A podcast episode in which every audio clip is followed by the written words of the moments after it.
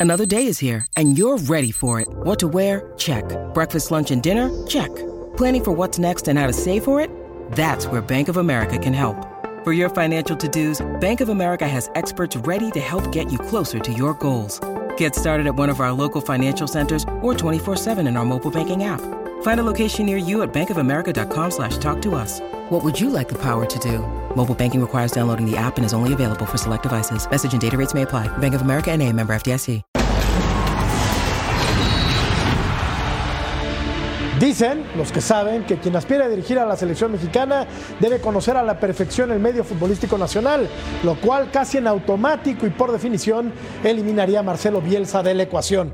Pero sobran nombres de técnicos capaces para tomar las riendas del tricolor. ¿Qué tal Miguel Herrera, Nacho Ambriz, Guillermo Almada, Antonio Mohamed, Jaime Lozano e incluso el Tuca Ferretti? Esta noche en punto final intentaremos adentrarnos en la psique de los directivos del fútbol mexicano para dilucidar, esperemos que con buen juicio, a qué le están tirando y por qué están tardando tanto en la elección del nuevo capitán del barco. Con esto y mucho más, comenzamos punto final. Uno se siente capacitado y, bueno, es un motivo de alegría que nos tengan en cuenta y bueno, la decisión no, pasa por, por, nosotros. México tiene, por sobre todas las cosas, la materia prima, que son los futbolistas. Pero vuelvo a insistir, este, estamos enfocados en esto y cuando se tome la decisión, toque a quien le toque, apoyaremos a muerte. Buenas noches, bienvenidos a Punto Final. Un placer saludarlos con este cartel de super lujo.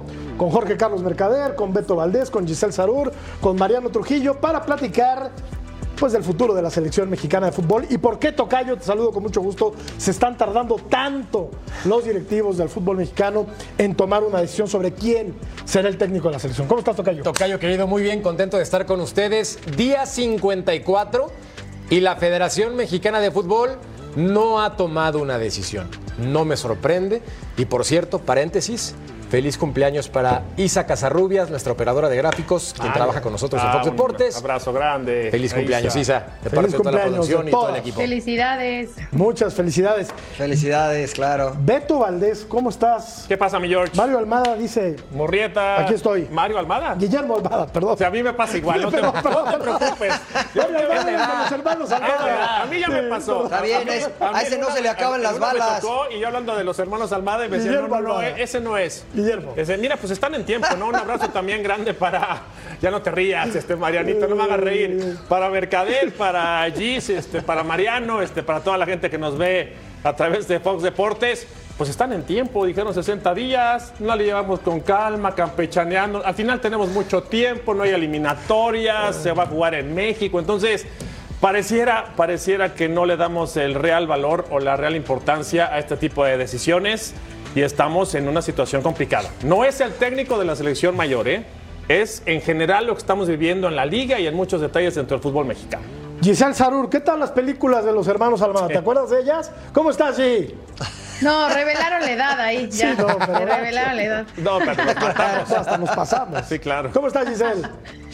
Bien, bien. Bueno, pues igual eh, con el, cronómetro, el calendario, esperando esos 60 días, que tengo la esperanza de que se hayan tomado ese tiempo porque realmente están tomando conciencia de la reestructura que se necesita hacer en todos los niveles de las elecciones nacionales, porque recordemos que no solamente fue el fracaso a Qatar, ¿no? sino también las elecciones menores que han venido... Eh, defraudando, si lo podemos decir de alguna forma, en todos sus procesos. Entonces, pues sí, a la espera de saber cómo va a quedar toda la estructura y de, obviamente, quién será el técnico de la selección nacional, que como mencionabas, es importantísimo que conozca el balompié nacional.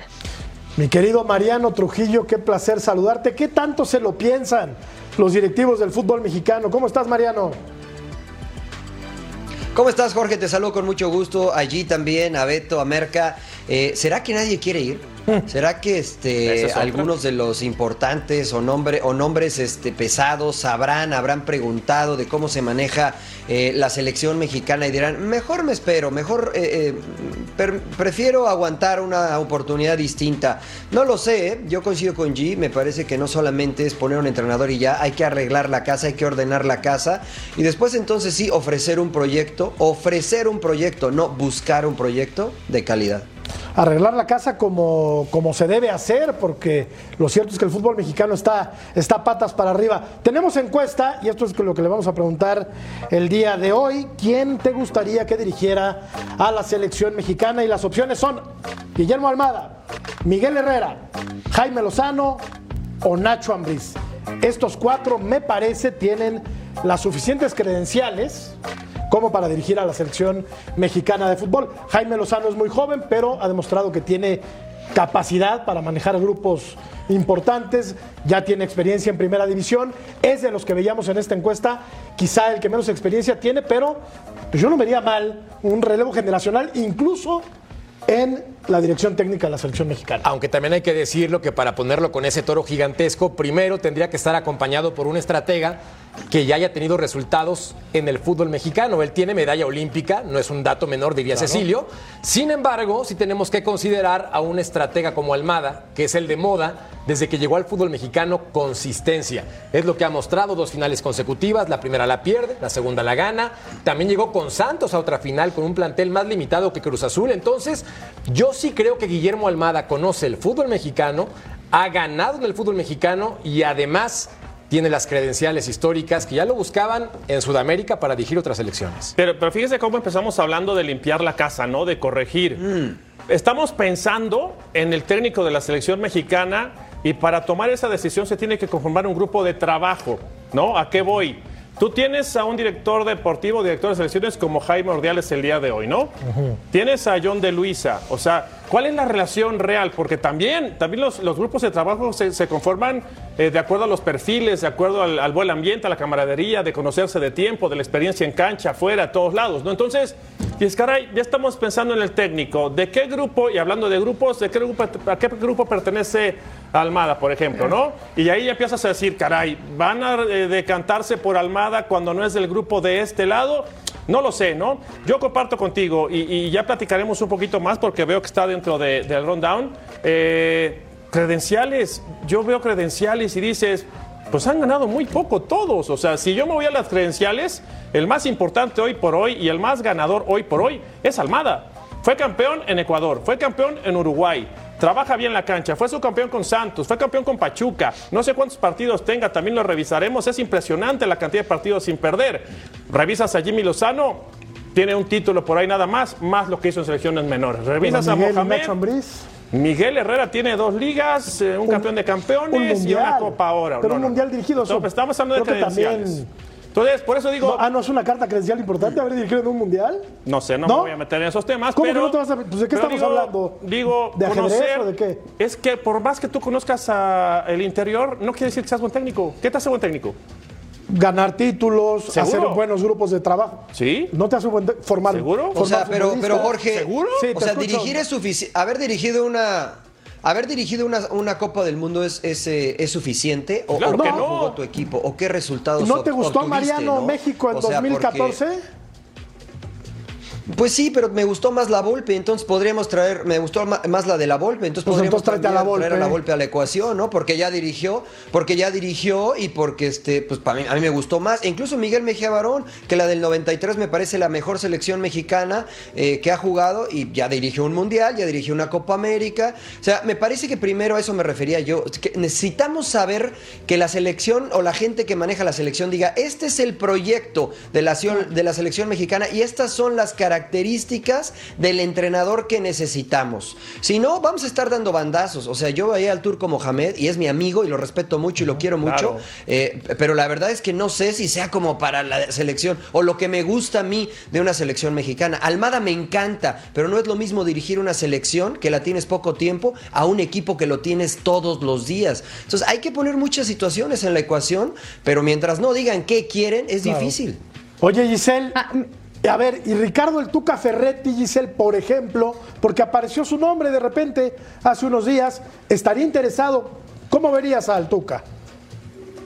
Eh, antes de responderte eso, Jorge, me gustaría nada más comentar algo de lo que mencionaba Beto eh, acerca de cómo se va a ir construyendo, ¿no? De esta estructura y me parece que es fundamental también ver la parte de si ni siquiera entre los dueños, por lo que decía, ¿no? De este, de tal equipo, de tal, si ni entre ellos se pueden poner de acuerdo, porque no pueden hacer una asamblea para decidir el técnico y tienen que ir, el grupito de acá vaya y habla con, con John de Luisa, ¿no? El grupito de acá vaya y habla con... O sea, en vez de juntarse todos y ver por el bien común del fútbol mexicano y unir todas esas piezas y como lo menciona Mariano, ¿no? A ver, ¿Qué se quiere? ¿Qué se busca de este técnico? No, a ver, que sea eh, muy disciplinado, porque sabemos que hay muchas indisciplinas en el fútbol mexicano, que hay grupos dentro de la selección mexicana que deberían, grupos me refiero a jugadores que también obviamente van marcando y que van poniendo ahí como que sus, bueno, yo sí voy, pero sí sus condiciones, ¿no?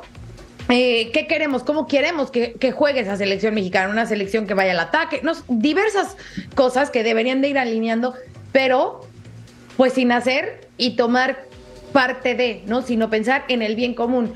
Como bien se dice, nadie es más grande que la selección mexicana, ¿no? Ningún personaje, ningún grupo debería de ser más grande que lo que significa la selección mexicana. Entonces, bueno, de ahí partir. Ahora, respondiendo a tu pregunta, yo sinceramente no creo que eh, el Tuca Ferretti sea la persona ideal. Mencionaban ahí yéndonos al pasado, que si la Volpe, que si no sé qué. Creo que estamos eh, tenemos que buscar a una nueva cara, una nueva generación de, y no con generación me refiero, por ejemplo, al Jimmy, sino alguien que venga con ideas frescas, con, eh, no sé, por ejemplo, si mencionan a Almada, ¿qué tiene Almada que lo hace además muy bien y que lo ha hecho muy bien en el fútbol mexicano?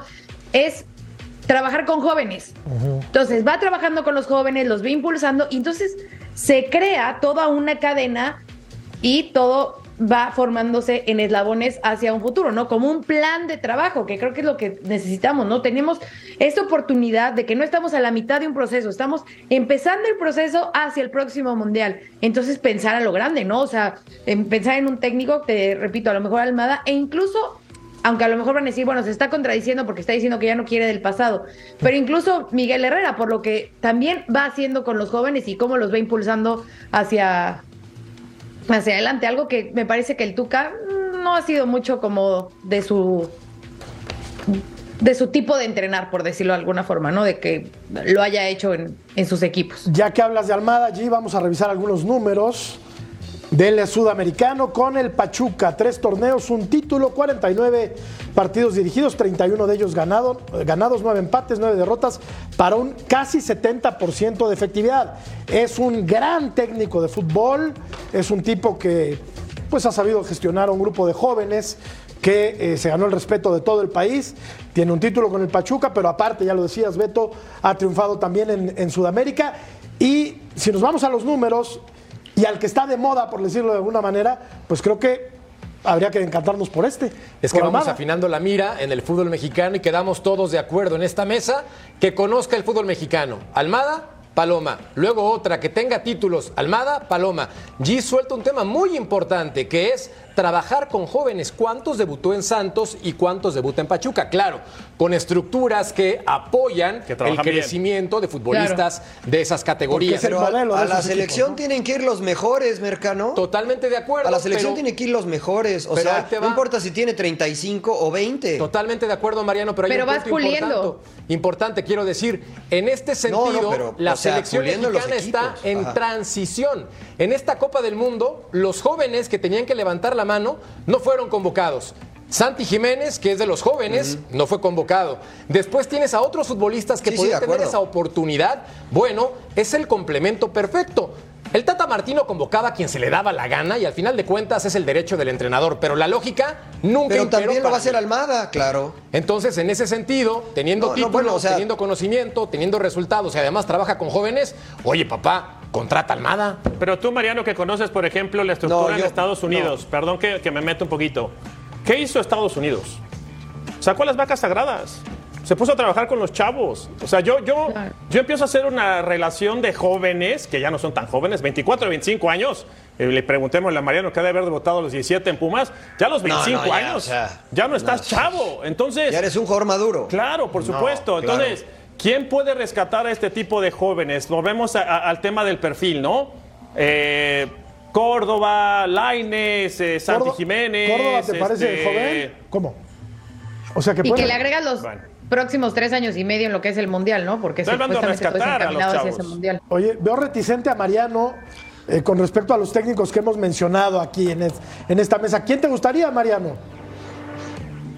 O sea, para mí de los que ustedes han mencionado hay dos que me gustan, eh, Nacho Ambriz y Jaime Lozano, ¿no? Me gustan. Y traigo a colación el ejemplo del último campeón del mundo, ¿no? Scaloni sin, sin experiencia, tomó a la selección y su cuerpo técnico fue Aymar, Samuel y Ayala. O sea, realmente, ¿cuántos títulos, cuánta experiencia, cuántos años dirigiendo? ¿Y qué hicieron? Lograron un armar de verdad un equipo, convencieron al grupo de jugadores, llamaron a jugadores que ni siquiera jugaron en Argentina, llamaron a jugadores que ni siquiera conocían en Argentina entonces ahí, y, ahí es yo a donde voy, que, hay que llamar a los buenos, no a los jóvenes, no a los veteranos. Hay que llamar a los buenos de acuerdo al sistema que tú quieres jugar. No tenemos Messi. No, ya sé, pero no hace falta, Beto. ¿eh? Pero porque, porque Marruecos tampoco tenía, pero, pero Marruecos tampoco tenía ni Messi ni Di Marías. Pero y mira qué buen papel hicieron, ¿eh? O sea, me parece que, creo que, que, México puede tomar ¿eh? ese. Ojo. No, pero lo que está diciendo Mariano es importante. Pero materia prima en, cuestión de en cuestión de quién acompañe también ese entrenador, ¿no? Si le sumamos que es un entrenador que conoce el fútbol mexicano, pero a lo mejor en ese grupo están exjugadores, eh, hombres que realmente sintieron lo que era jugar para la selección nacional, ¿no? No como muchos de ahora que dudan de querer estar ahí. O sea, los que realmente se ponían la, la camiseta y con orgullo portaban la playa de la selección nacional y que saben lo que implica, lo que cuesta estar ahí, lo que representa y lo que para los aficionados también, porque es importante la afición también, ¿no? Lo que pueda, al final son los que nos representan. Y entonces el que sienta y que así puedan cobijar, por decir de alguna forma, al técnico, en el caso de lo que sucedió en Argentina, ¿no? Cobijarlo y así extenderlo hacia la selección. Por eso yo hablaba de, de, la estructura. Estamos hablando de Argentina, me parece un gran ejemplo. Scaloni, joven, sin experiencia. ¿Quién es la mente maestra de Argentina? ¿Quién está detrás de todo este proyecto en Argentina? Menotti. El flaco Menotti. Menotti. Acá, ¿quién tenemos? Claro. Detrás de un Jimmy Lozano, de un Nacho Ambriz, del que me diga, ¿quién está detrás? Individualidades. a ver, Televisoras. No, se podría, Exacto. no se podría formar un comité de técnicos experimentados para apoyar claro. a un técnico emergente, por ejemplo, Manuel Apuente, Enrique Mesa. La bronca va a ser sentarlos. El Tuca Ferretti, Mejía Barón. ¿no? Mejía Barón. Y en el plano de la cancha ¿Qué no se podría también hacer un comité de futbolistas retirados? O sea, eh, un, cuerpo técnico extendido que incluyera a Rafael Márquez, que incluyera a Claudio Suárez, a Jorge Campos, a tipos de ese tamaño. ¿Qué no sería una buena idea? Claro. Claro, o sea. A mí, pero, pero es que ya está el ejemplo, Jorge, ¿no? Sí, Mariano. Beto, Beto, por favor. No, dale, dale, dale. Que copien, ya, simplemente. Mira, es que ya está el ejemplo, ¿no? Está, el ejemplo de lo de Argentina. Y por ejemplo, aquí lo hemos mencionado muchas veces y es una idea que entre Jorge, que Jorge Campos la, ha mencionado, que Claudio Suárez lo ha mencionado. Se necesita hacer un consejo eh, de exjugadores, porque lo voy a decir con mucho respeto, muchos entrenadores eh, los rebasa el ego. No, Esa es la cuando clave. yo estaba, mi selección era esto y mejor por aquello. No, no, no, espérame. Jugadores, jugadores como dice G, que de verdad, que estuvieron ahí, que sintieron la camiseta y que puedan ser solamente un apoyo alguien de cierta forma externo, pero que ha estado ahí, que eh, tanto eh, el señor de Luisa, que tanto el director deportiva puedan eh, escuchar los consejos de ellos hacia el cuerpo técnico e incluso el mismo entrenador. Pero se necesita tener confianza. Esa fue la clave, me parece a mí, en Argentina. Menotti sí, está detrás de Scaloni, pero Scaloni es el que decide, ¿no? Al igual que su cuerpo técnico. Entonces creo que ese es un muy buen ejemplo que podía tomar México. ¿Querías concluir? Comparto, comparto totalmente lo del ego. O sea, yo, yo quisiera ver y poniéndole nombres y apellidos a la Volpe convenciendo a la Puente y a la Puente convenciendo a Mesa y a Mesa convenciendo a la Volpe, nunca se van a poner de acuerdo porque todos, todos, no, no ellos, ¿eh? todos sabemos, todos opinamos, todos tenemos la razón en el fútbol. Y es muy complicado, se necesita una mente maestra nada más. Una, arropado por jugadores o exjugadores con experiencia como los que acabamos de mencionar. ¿Y quién podría ser esa mente maestra? Depende mucho el, tipo de juego. ¿Cuál es la idea? ¿Qué se pretende? ¿Qué buscas? O sea, esa es la bronca. No tenemos estilo de juego en México. El, comité de los técnicos retirados, ese no te gustó mucho. No se van a poner de acuerdo. Ok. No, a mí no. No se van a poner de acuerdo. Lo de los futbolistas sí, ¿no? ¿O no? Es más fácil. Me Sí, encanta, pero hay una canción que dice Sueña Ah, sí. con un mañana. A ver, a ver cómo va la encuesta. La verdad, a ver cómo va la Eso. encuesta. Muy bien, y muy bien. ¿Quién te gustaría que dirigiera la selección mexicana? La gente cree que Almada. La gente cree que Almada, porque acaba de ser campeón. Miguel Herrera, Está de moda. Miguel Herrera 27%, Claro. Jimmy 15% y Nacho Ambriz, fíjate, yo esperaría que estuviera más arriba en la encuesta. No me lo toquen, con Toluca está bien, por favor, no Pero le Nacho muevan. no dijo que él decía que no era su momento. Ya se bajó del barco. Nacho Él se bajó, declaró, ¿no? quiero estar con Toluca porque el proyecto que me ofrece es sólido. Gracias por participar. Eso lo declaró la semana pasada. Entonces, aunque también si lo seduces con un proyecto Ah, no, importante, Nacho, Yo creo que obviamente se Nacho, baja de ese barco. Yo creo que Nacho se está autodescartando porque no ve proyecto, porque no ve respaldo, porque no ve seriedad y porque no es tonto. Claro. O sea, Nacho ya estuvo como capitán de la selección mayor, ya sabe lo que es estar ahí. Mira, y decir que está de moda Al- Almada y cada uno tenemos nuestro punto de vista. Pues quizás no es que esté de moda, oye, trabaja bien. Con Santos lo, Por eso está Santos, lo limpiaron. Por eso está de moda. Pero pareciera que, lo de decimos en No. una forma de. No, no es despectivo. Yo prefiero, 70% yo de efectividad prefiero y títulos a un mexicano, finales. 100%, ¿eh? Yo lo prefiero como eh, a un mexicano. Pero oye, se sale de Santos y de inmediato agarra a Pachuca y lo mete a una final, la pierde, juega el otro torneo, queda. Algo hace bien, Almada. Muchas cosas claro. hace bien. Ahora, dos, dos sí se han candidateado, ¿no? Que son Miguel Herrera y, y Almada. Ellos dos Sí. han levantado la mano y dicen, yo quiero ser el técnico de la selección mexicana. Yo no sé, in- insisto, por qué apareció el nombre hace un par de días de, de Ricardo Ferretti, Ah, no, y van a aparecer. que me parece podría ser un consejero de quien esté ahí, ya ocupando la silla caliente. y dicen, claro. dicen, Mariano, que esta silla, con todo respeto, ¿eh? Dicen que esta silla es más caliente que la del presidente de la República. Debe ser. Así Sí, de ese seguro. tamaño. Pues ve cómo Pues empezó sí, Martino y ve cómo acabó. Lo que pasa es que todos sabemos de fútbol y poco sabemos de política o nos interesa eh, eh, menos la política en Claro. México, ¿no? Y a todos nos interesa y sabemos de fútbol, por supuesto todos tenemos una opinión como dice Beto, entonces sí, y, y si no basta ver cómo llegan los entrenadores a la cómo se selección van. mexicana y cómo se Exacto. van, pongan una fotografía de cómo llegan y cómo se van, y hay muchísima presión. Entonces, eh, yo insisto, me gusta mucho Almada, lo conozco, he platicado muchísimas veces con él, eh, me gusta su idea de juego, eh, lo vi entrenar, eh, pero yo prefiero, igual que como dice Beto, un mexicano. Este, ocho campeones del mundo y han sido con entrenadores del mismo país. Entonces, no sé, eso, las tendencias dicen algo también, ¿eh? La- no lo claro. Vamos a ir a la pausa y regresamos para seguir platicando. Hay muchísimo fútbol y muchísimo fu- punto final por delante. Volvemos.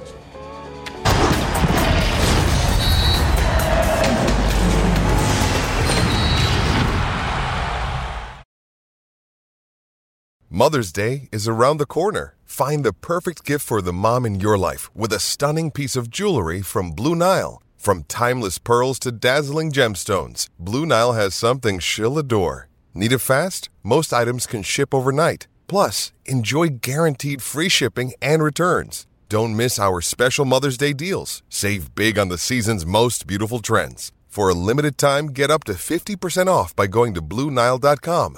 That's BlueNile.com.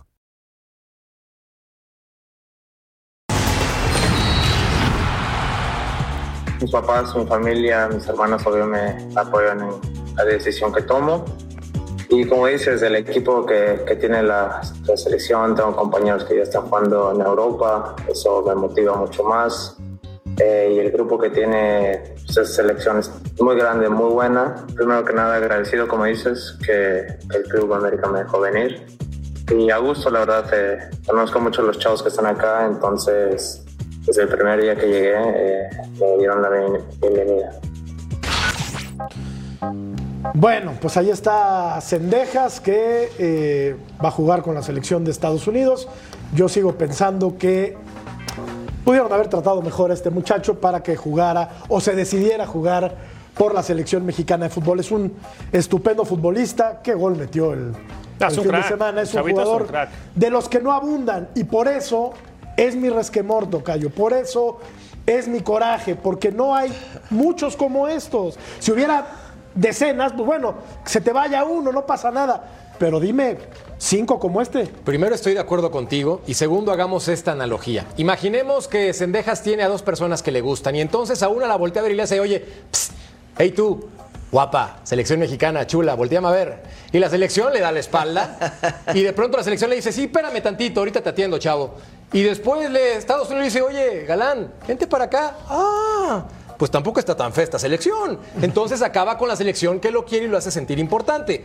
Es la analogía, para mi gusto, más clara de lo que ocurrió con Sendejas, porque el tricolor tenía todo para que este futbolista jugara con la selección mexicana, que por cierto portó la playera en partidos no importantes, por eso la FIFA no tiene problema, pero pues al final de cuentas, si la Federación Mexicana, el entrenador y cuerpo técnico no se pusieron de acuerdo, no es culpa de Cendejas, padrino.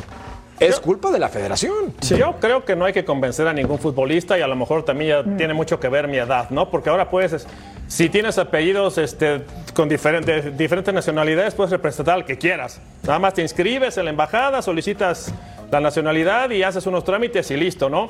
A mí lo que se me hace increíble es que tú pruebes con una selección, no me refiero de forma despectiva a lo de Cendejas, pero pruebas con la selección de de Estados Unidos. Ah, no me gustó, ahora voy a intentarlo con la de México. Ah, no me convencieron, mejor me regreso a Estados Unidos. Oye, pues, ¿de qué se trata? O sea, estamos abaratando el jugar con una selección nacional a nivel mundial. O sea, si tú ya representaste desde los 15, 16, 17 años a un país, pues tienes que seguirte sobre esa línea, creo yo. Pero eso de que estén brincando de selección en selección, de país en país, eso son tiempos actuales, lo respeto mucho, pero yo no lo entiendo, Jorge. Sí, no, yo estoy de acuerdo. Giselle, por favor, danos luz sobre este tema. Es que justo lo escuchaba Beto y, saltaba porque justo eh, viendo todo esto de Cendejas me vino muy a la mente lo que escuchamos hace unos días de Álvaro Fidalgo, que le preguntaba, ¿no? Oye, ¿tú quieres representar a México? Y él, no, no, no, a ver, yo sé que eh, es muy difícil, pero mi sueño es jugar con España. Sé que las posibilidades son mínimas, ¿no? Pero mi objetivo lo tiene muy claro. O sea, él quiere jugar con la playera de su país, ¿no? El ponerse la roja. Y me parece que es lo mismo en este caso. Sí, yo entiendo el ejemplo que pone Jorge de que a lo mejor le hicieron el feo o no. Pero tú debes de estar convencido de por quién quieres jugar y desde un principio, porque ese es, y volvemos al tema que hablábamos en el bloque pasado, eso significa representar a tu seleccionado nacional. Eso significa ponerte la playera del equipo que más te identifique, no del que entiendo la parte que a lo mejor te trate mejor en un otro. Pero que tú definas, o sea, desde un principio, ¿saben qué? Yo siento que soy más mexicano o me gustaría inclinarme más hacia el mexicano y buscar esa posibilidad y tocar piedra y tocar y avanzar y eh, em, empezar todo el proceso. O si a lo mejor se identifica más con la de Estados Unidos, qué bueno, también está bien y es válido. Pero que tengan ese arraigo con la selección me parece importantísimo. No solo él, el jugador que sea. Se, llama, se llama globalización, Mariano, y nos alcanzó definitivamente. Mira, yo estoy... yo, yo yo, yo creo que estamos este, emitiendo juicios sin tener todas las cartas, ¿no? Porque, por ejemplo, bueno, Sendejas nació en los Estados Unidos, jugó con la selección de los Estados Unidos, porque tal vez no llamaba la atención en ese momento de la selección mexicana. Entonces, si te llaman en la de Estados Unidos y tú te quieres desarrollar como futbolista, pues tomas la oportunidad. Ahora, eh, podría regresar con la selección mexicana hasta donde yo entiendo, ¿no? Tendría que hacer ese, ese, transfer, ese transfer, este, porque estos partidos son amistosos. Eh, hay un nuevo entrenador, hay un nuevo proyecto. A mí me parece y lo mencioné acá, que tiene mucho más posibilidad de jugar, de ser titular en selección mexicana y de destacar y de a lo mejor ir a Europa que en Estados Unidos. Y digo por qué, no por cómo lo trate, no por cómo se maneja el fútbol, que lo mencionaba el ruso en otro día, sino porque simplemente en la posición en la que él juega, los que están en la selección de Estados Unidos ya están en Europa. Yunus Musa, Gio Reina, Christian Pulisic, Brendan Aronson, esos cuatro que se mencioné, me parece a mí que están por encima de Cendejas en cuanto a calidad, porque ya están en el viejo continente y la mayoría juega. En México no tenemos un jugador como Cendejas. Si yo fuera la Federación Mexicana, sí iría a convencer a Cendejas.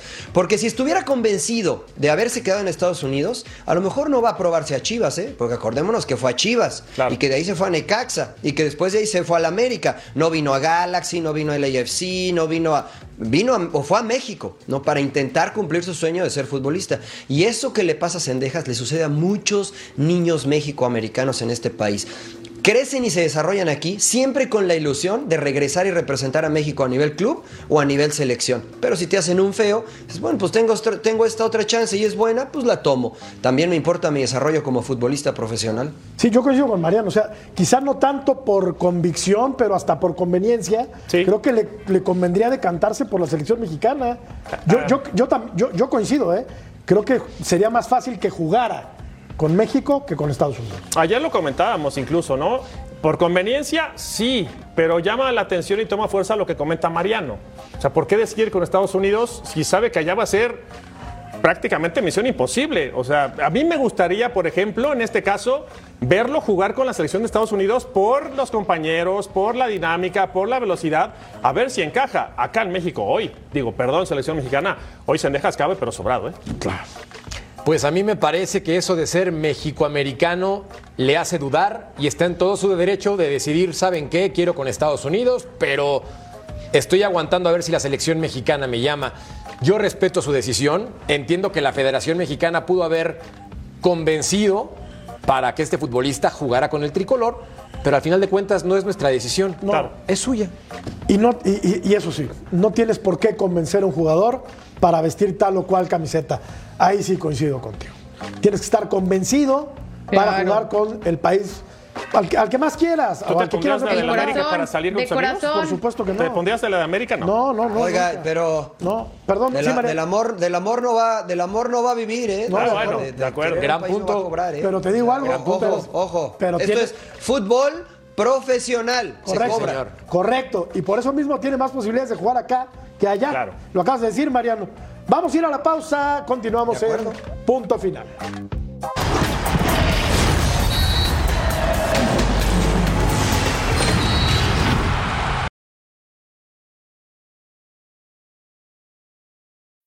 When you need mealtime inspiration, it's worth shopping Kroger, where you'll find over 30,000 mouthwatering choices that excite your inner foodie. And no matter what tasty choice you make, you'll enjoy our everyday low prices, plus extra ways to save, like digital coupons worth over $600 each week. You can also save up to $1 off per gallon at the pump with fuel points. More savings and more inspiring flavors make shopping Kroger worth it every time. Kroger, fresh for everyone. Fuel restrictions apply.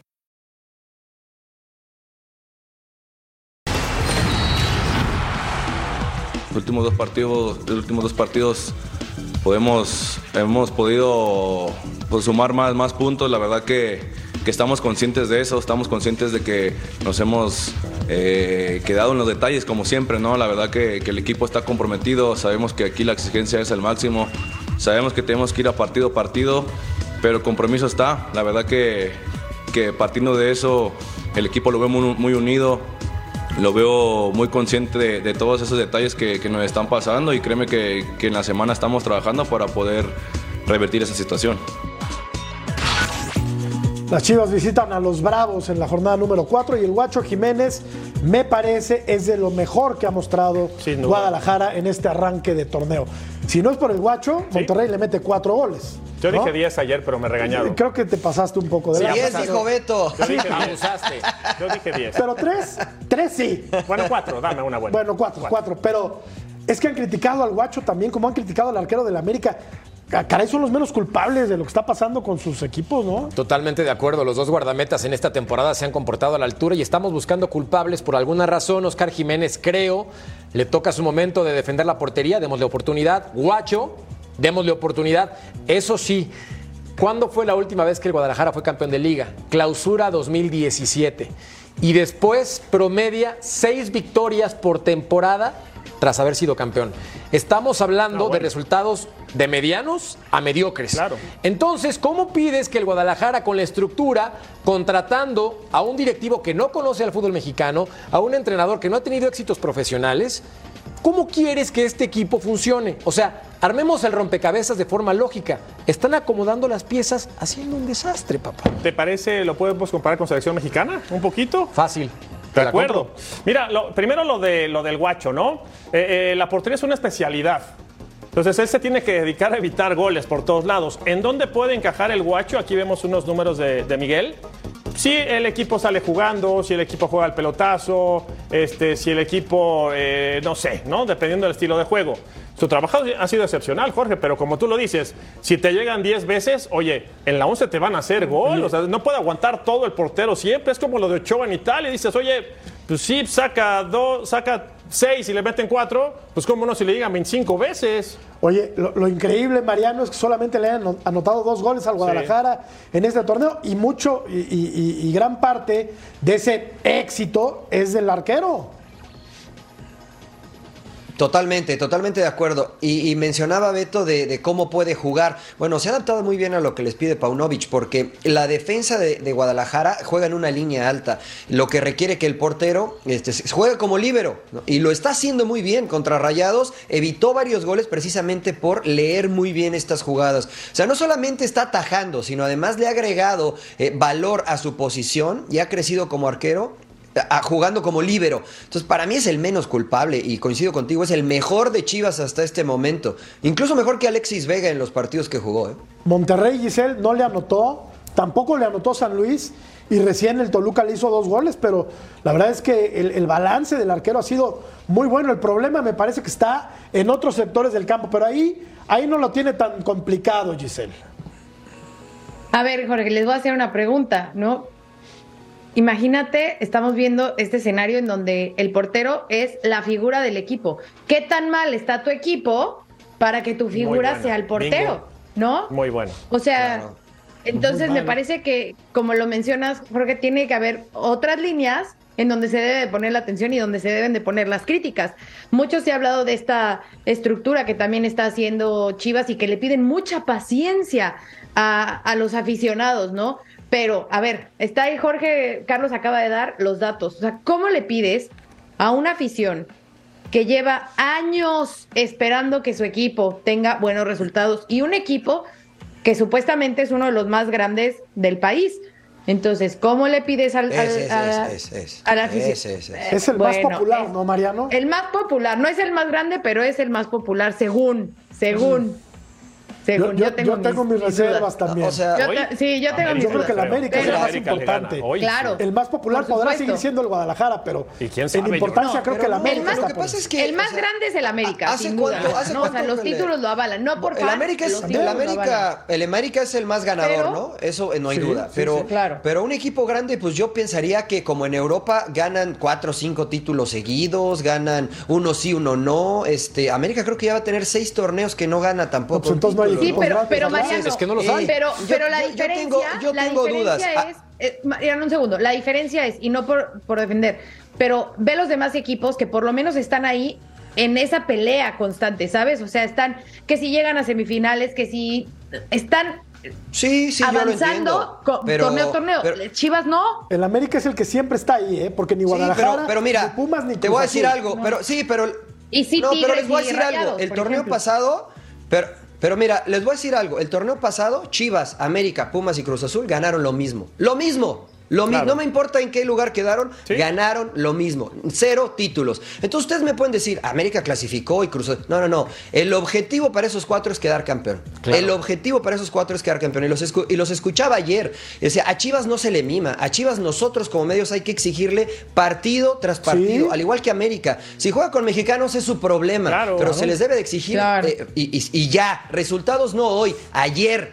Paciencia, pues está bien que piden ellos paciencia, pero el aficionado porque paga un boleto y porque Chivas es grande, tiene que ir a exigir resultados. Ya me imagino los aficionados de Real Madrid diciendo, no, aguanten, los aguantamos un año, este año no gane nada, eh, tranquilos. Es que Mariano, no pasa nada, igual el Barça. Que una comparativa de lo que es grande y popular. Bayern Múnich tiene 10 torneos de liga consecutivos, llevándose el trofeo de campeón, va por el número 11, tiene 32 títulos. Acá con 13 fútbol mexicano, nos volvemos locos para decirle grande. Por el amor de Dios, entonces, no son grandes, son populares. Somos región 4. claro, no hay equipo grande. No, populares, son populares. Tuvieron sus momentos históricos. Cruz Azul, Toluca, América, Puma, sus momentos. Entonces les quitamos ya el el título de grandes. Grande Bayern Múnich, grande Real Madrid, grande Barcelona, ah, grande Pero estás hablando de México, porque no te puedes ir obviamente al plano Pero entonces que sean campeones cada año, el América tendría que ser campeón cada América año, ¿no? tendría que tener 45 títulos de liga. Uno sí y uno no, claro. Yo creo que Uno sí y uno no. Y Guadalajara también. Te, ¿eh? te, la firmo, Mariano. Guadalajara no. Yo creo que ser grande no nada más es eh, con base a títulos, ¿eh? El trabajo estructural y todo eso lo hace importante. Entonces, el equipo que siempre da el golpe en la mesa, el golpe de autoridad, la mejor contratación, ahí también se hacen los equipos. ¿Cómo le ha hecho el Bayern para ser campeón tantas veces? Se lleva todo Aprendan México, aprendan. ¿No? Se lleva a todos los buenos. Perdón, perdón. Yo creo que el América sí es grande y es muy importante. Vamos a la pausa, Dios volvemos. de mi vida, americanista de closet.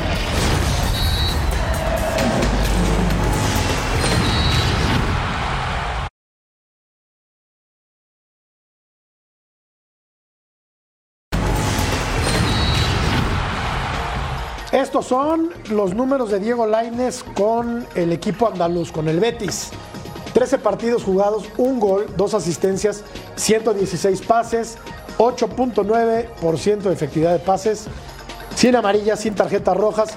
Ha jugado poco y lo vemos también con el Braga. Nueve partidos jugados, un gol, dos asistencias, casi casi la misma historia. Lo cierto es que nunca tuvo regularidad, nunca eh, se le dio la confianza absoluta y podría ser repatriado y se habla de que podría venir a jugar para los Tigres de la Universidad Autónoma de Nuevo León. Sería un retroceso en la carrera de Diego Laines volver chavo todavía al Qué buena mexicano. pregunta, qué buena pregunta me haces y, y también pensaría, porque yo escucho y leo también que se comenta que ha sido un fracaso. Y me quedo pensando, digo, es un chavito de 22 años, es un chavito que ya pisó Europa con 18 años de edad, es un chavito que ya llamó la atención, se habla de falta de formación, me parece que también tiene razón la gente que sabe de fútbol, de acuerdo, pero necesita jugar y, y no lo digo yo, no lo decimos nosotros, lo decía muy bien eh, eh, el ruso, ¿no? Decía, este chavo necesita jugar en donde sea. Pero Ahora, también decía que algo no estaba haciendo bien Claro. para no ser tomado en cuenta Claro. por dos técnicos diferentes. No, ¿no? totalmente de acuerdo. Ahora, ¿va a jugar en Tigres? Claro, esa es la pregunta. Y no va a costar O sea, tres Tigres pesos, es un ¿eh? equipo que tiene por lo menos dos jugadores para cada posición. Sí. Y de gran nivel. Entonces, ¿a qué llega? Claro. Ahora, Mariano, yo no lo vería en este caso como un retroceso porque es un futbolista muy joven, en mi opinión, y me gustaría escuchar la tuya, la de Gis- Gisela y mi tocayo también. Adelantaron a Diego Laines, no se fue demasiado inmaduro, muy chavo, no se había terminado de formar. ¿No le hubiera venido mejor ir a una liga, un escaloncito más abajo como la holandesa para terminar de formarse? O a un equipo donde entendieran esto que tú comentas, ¿no? O sea, yo cuando se fue Diego dije que eh, había sido un error irse al Betis, porque el Betis estaba en una transición de querer eh, pelear por los puestos de arriba. Cuando llevas a un jugador en el Betis y pagas lo que pagaron por Diego, esperas resultados inmediatos. O sea, igual no, no hay paciencia, ¿no? Si hay un tiempo de adaptación, pero no paciencia, hay que dar resultados ya. Y evidentemente Diego no estaba preparado para dar esos resultados. Si hubiese ido a un equipo Mallorca, eh, de los equipos de abajo, donde entienden que este tipo de jugadores les puede ayudar, pero hay que ser paciente con los errores, creo que hoy sería otra la situación. Pero bueno, eso ya está en el pasado. ¿Jugará en Tigres? Yo creo que sí. Yo creo que va a ser titular en Tigres, porque de ese lado está jugando hoy Aquino. Eh, otra de sus competencias puede ser Quiñones, ya se fue Tubán. Eh, así es que yo veo eh, como un muy buen movimiento para Laines el que regrese a un equipo como Tigres, que pelea el título, un equipo donde hay exigencia, donde está rodeado de buenos jugadores, pero donde tiene muchas posibilidades de jugar, diferencia de lo que hubiera sido regresar al América. Es un jugador que tiene características diferentes. Habilidoso, encarador y en ocasiones definidor. Pero algo todavía me hace mucho ruido en mi cabeza. ¿Por qué si llegas al Betis no juegas absolutamente nada en los últimos partidos? Nada. Ni siquiera de suplente en torneos de copa. Ni siquiera de suplente. Luego vas al Braga, que con todo respeto tampoco es un club de los más importantes en Portugal. Y no juegas. Y luego vienes a selección mexicana y juegas poco. Entonces yo creo que en ese proceso de madurez que comenta muy bien Mariano, algo en él no ha cuajado y me parece que es el aspecto mental, no tanto el futbolístico. Llega a Tigres, según cifras en España, por 7 millones de euros. Si lo pagan es porque lo vale, oferta-demanda. claro. Ahora, en esa competencia con Quiñones que mencionaba Mariano, Quiñones tiene un torneo con el arranque espectacular. Muy bueno. Goles y asistencias. Entonces, para este futbolista mexicano no será sencillo. 22 años, ¿le alcanza el fútbol? Sí. Pero que acá se ponga las pilas en la cabeza. Oferta demanda, pero está muy inflados, ¿no? Sí. ¿No lo pagabas, Tocayo? Para el Atlante. ¿No? El Atlante vale eso. No, ni eso. Bueno, Ni Tocayo. eso. Yo tirándote Ni un piropo no. y tú solito lo rematas. No puede ser. Vamos a ir a la pausa. ¿Para qué hablamos de cosas tristes si No, estamos por- tan contentos? Porque es triste si anda re bien el Atlante, ha ganado. Sí, pero no. Ha ganado los aplausos de su afición. Sí, pero en la Liga de Expansión. Vamos a la pausa. Continuamos. Bueno, ahí sí no puedo yo.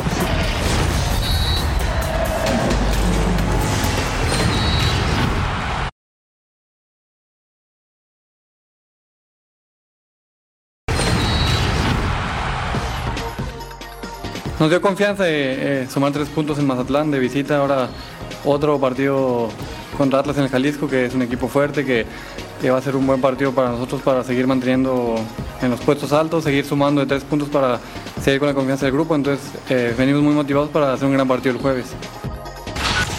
Primero G se vio muy mal el equipo de Santos con Tigres, luego mejoró muchísimo con, eh, contra los Pumas y ahora va a enfrentar. ¿Contra quién va el equipo de Santos? Va a jugar contra, el Atlas.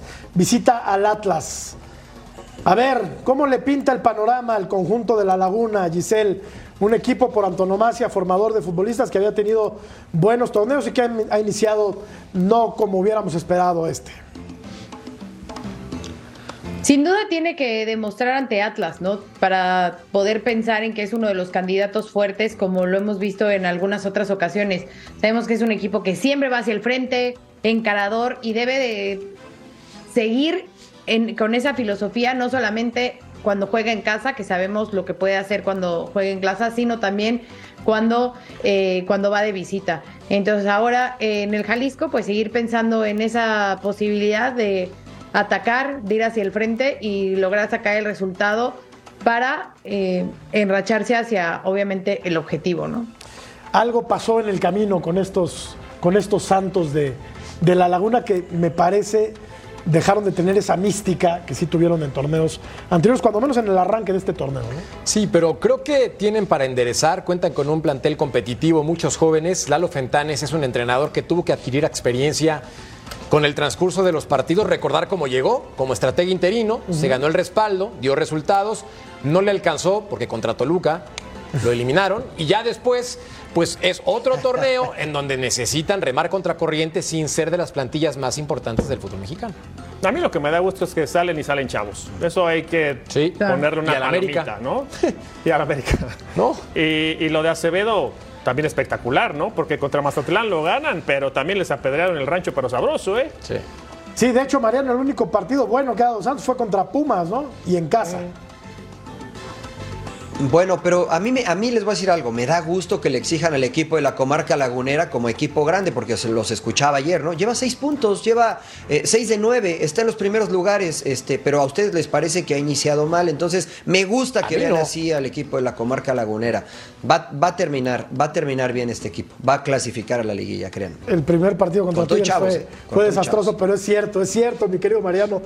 A compuesto el camino el equipo de La Laguna. Volvemos a punto final.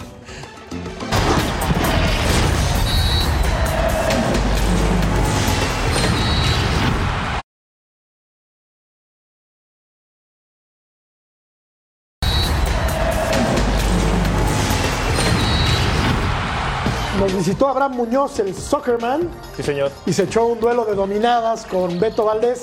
Y fue así. Me voy a poner las gafas para verte, querido. Ah, mira, mira, mira. a mí lo que me impacta más es la elegancia de Beto. Eso es lo que más me impacta. Pues es que me dijeron que me en shorts y... Es un dandy. Ahí ya, ah, ok. Ahí hicieron la edición porque Beto no se la puede Venías del yate. No, Venías del yate. No se la puede poner en la nuca, ¿o sí? Anda, exacto. Yo Andaba en Miami. Sí, se la pone en la nuca, ¿no? Mira. No puedo en la nuca, estoy rectificado de columna. Ah. Oye, este, pues este, este, chavo, mis respetos, ¿eh? Subió la torre latinoamericana dominando el balón, la subió y le bajó. Oye. Ha corrido maratones dominando el balón, eh, pruebas de velocidad, es récord Guinness, este, este chavo. Ah, Betao, ¿eh? Mira nada más. Mira, como, ah, no tiene problema. Mira, Beto. Pero ahí se agrandó y le tiró una piedra y la, la rescató. La rescató. La salvó, la salvó, la salvó, la salvó. ¿Qué rompieron? La pregunta es que rompieron. No, no preguntas porque hay que pagarlo. Dos, cámaras y la grúa. No ¿Quién te gustaría que dirigiera a la selección mexicana? La gente cree que Guillermo Almada debería ser el próximo técnico de la selección nacional. Gracias, Tocayo. Gracias, Beto. hermano. muchísimas gracias. Marianito Gracias, gracias buenas noches. Pero sobre todo, gracias a usted por habernos sintonizado. Pásela muy bien. Muy buenas noches.